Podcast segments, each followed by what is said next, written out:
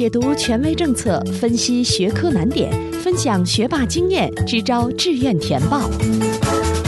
紧跟教学进度，贴近考生需求，高考冲刺三百六十度无死角有声宝典。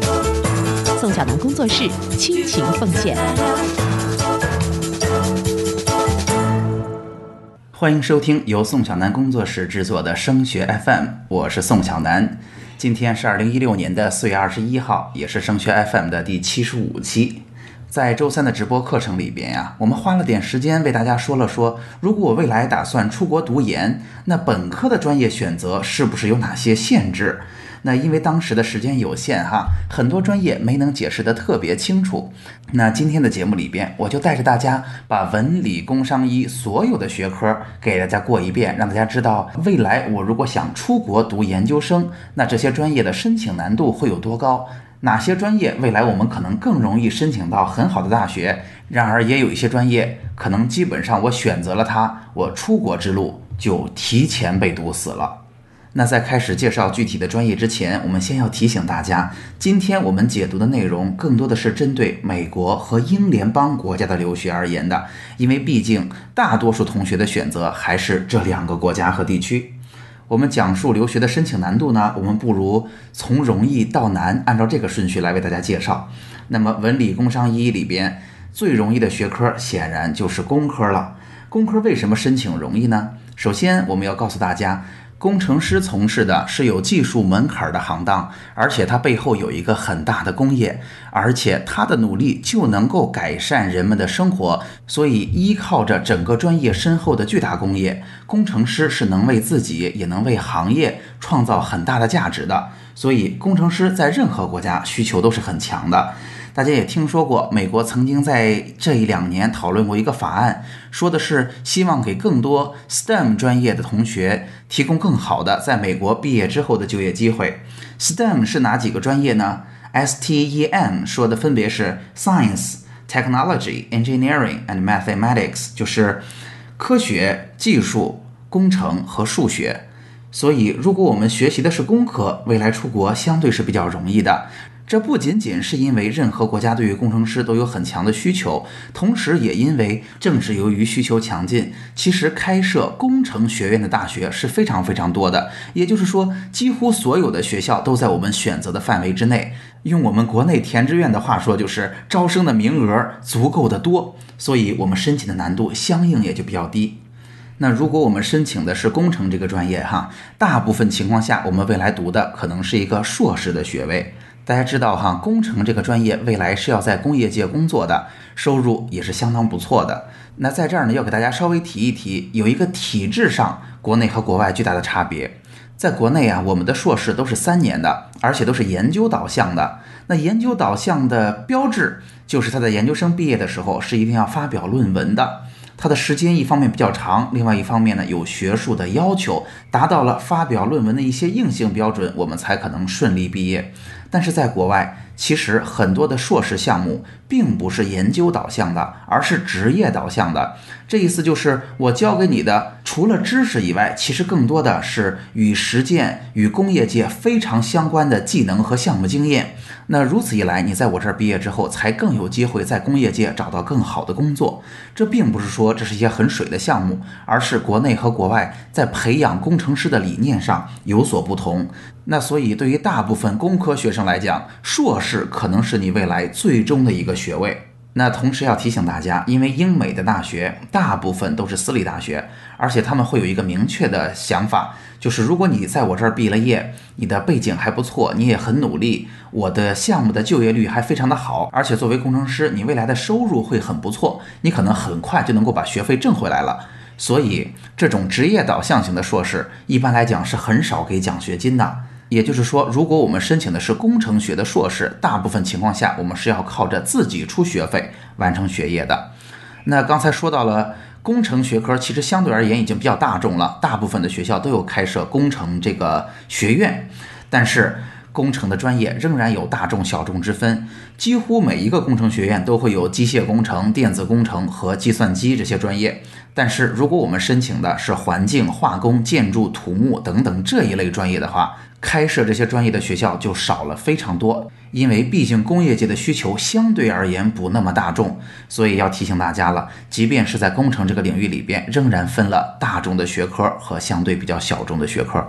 小众的学科带来的一个小问题就是，我们能够申请的学校相对比较少，因为开设这个专业的学校非常有限，从而导致申请难度有所提升。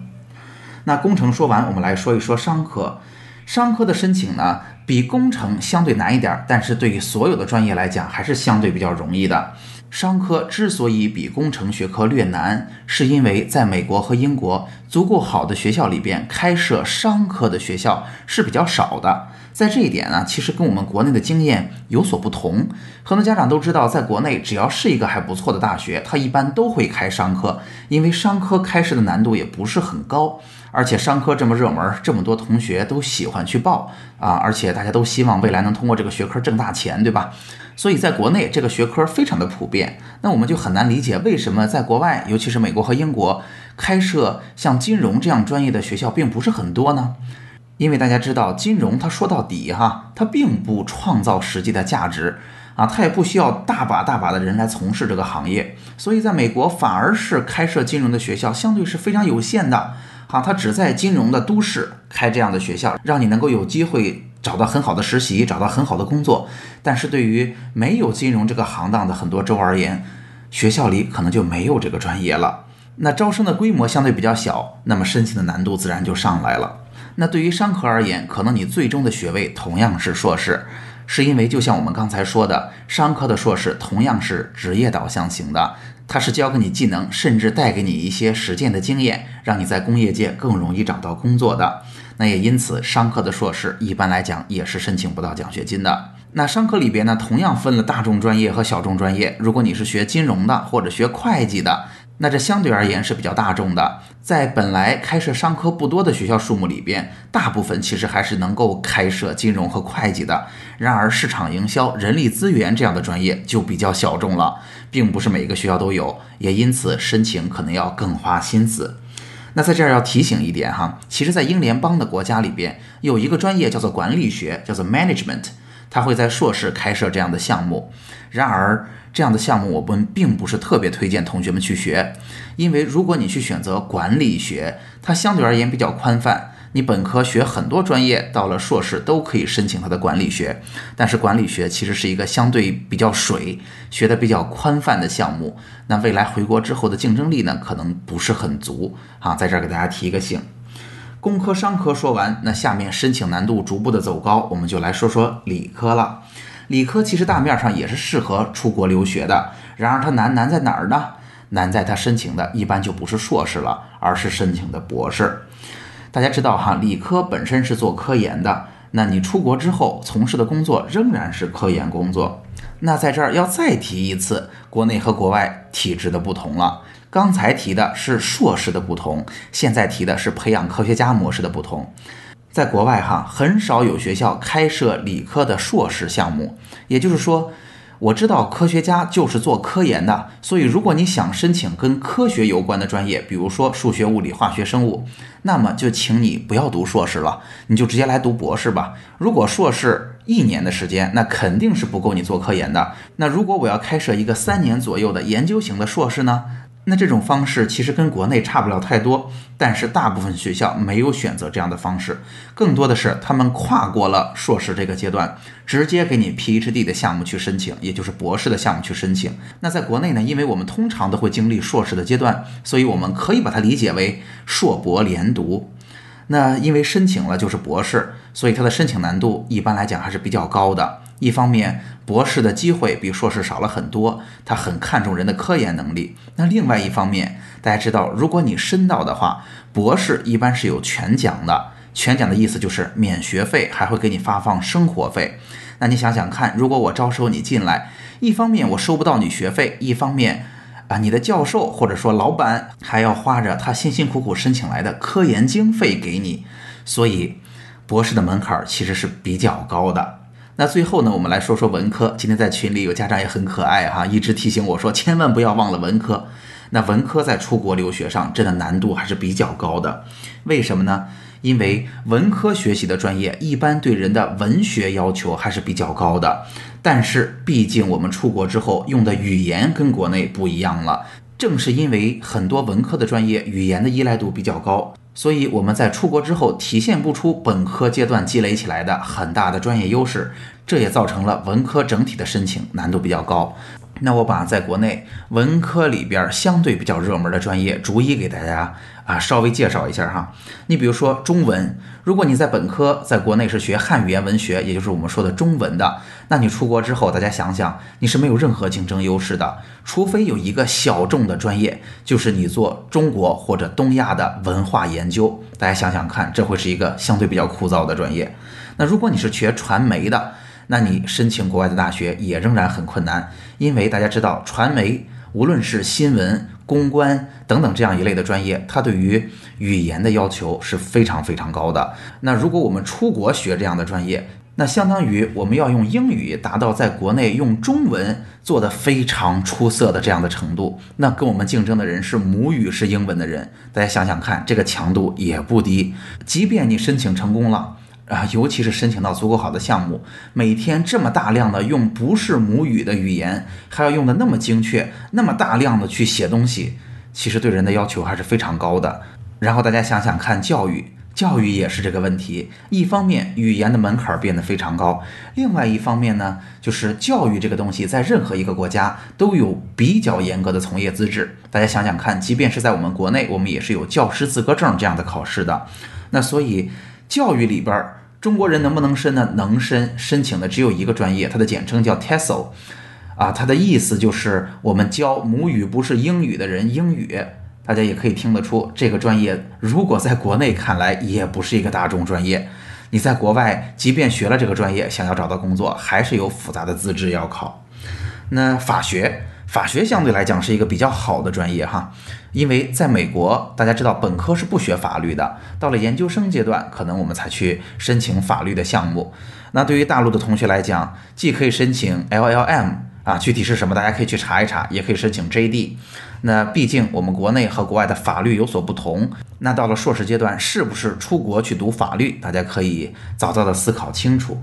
当然，文科还有语言这一类专业，大家想想看，如果你想要去自己修读的这门语言的目标国家去出国留学的话，那语言几乎就不是一个专业了，对吧？因为你去了之后，你和当地人说话的水平差不多，所以如果你是学语言的，未来又想出国，早早的要考虑二专。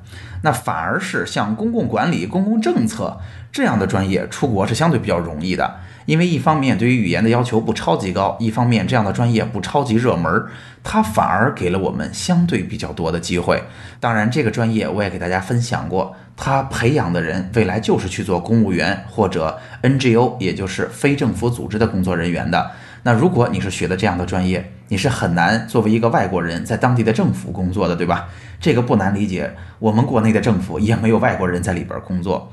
那基本上，如果未来你在当地还能找到工作的话，更多的就是在非政府组织或者非营利组织里边，收入也不会超级高。所以大家也听明白了，其实文科出国真的是挺不容易的。那当然还有两个学科需要提醒一下大家，就是医学和心理学这两个专业是非常非常难出国的。几乎如果你选择了这两个专业，未来的出国路就已经提前堵死了，它的申请难度非常的高。好，说到这儿，这期的节目内容还是有一点长的哈，信息量也比较大。就是我们把文理工商医几乎高考要涉及的大类专业都给大家简单过了一下，这些专业容不容易出国？为什么容易出国？出国之后，我们发展的方向或者我们追逐的学位目标是什么样子，以及它能给我们的职业发展带来多大的筹码？好，今天的节目就到这儿。如果今天的节目帮到了你，也请你把升学 FM 的内容转发和推荐给更多辛苦努力的家长和考生，让更多人受益。除了收听播客，强烈建议您加入升学 FM 的听友群。在这里，您不但可以与近两千名高中家长和同学及时讨论自己关心的问题，还可以参加隔周三晚我专门为听友准备的直播答疑。听友群的加入方式，请查看我们的微信公共号。添加微信公共号，请您搜索汉字或者全拼，都是升学 FM。升学 FM，让我们在孩子升学的日子里相互陪伴。我们下期见。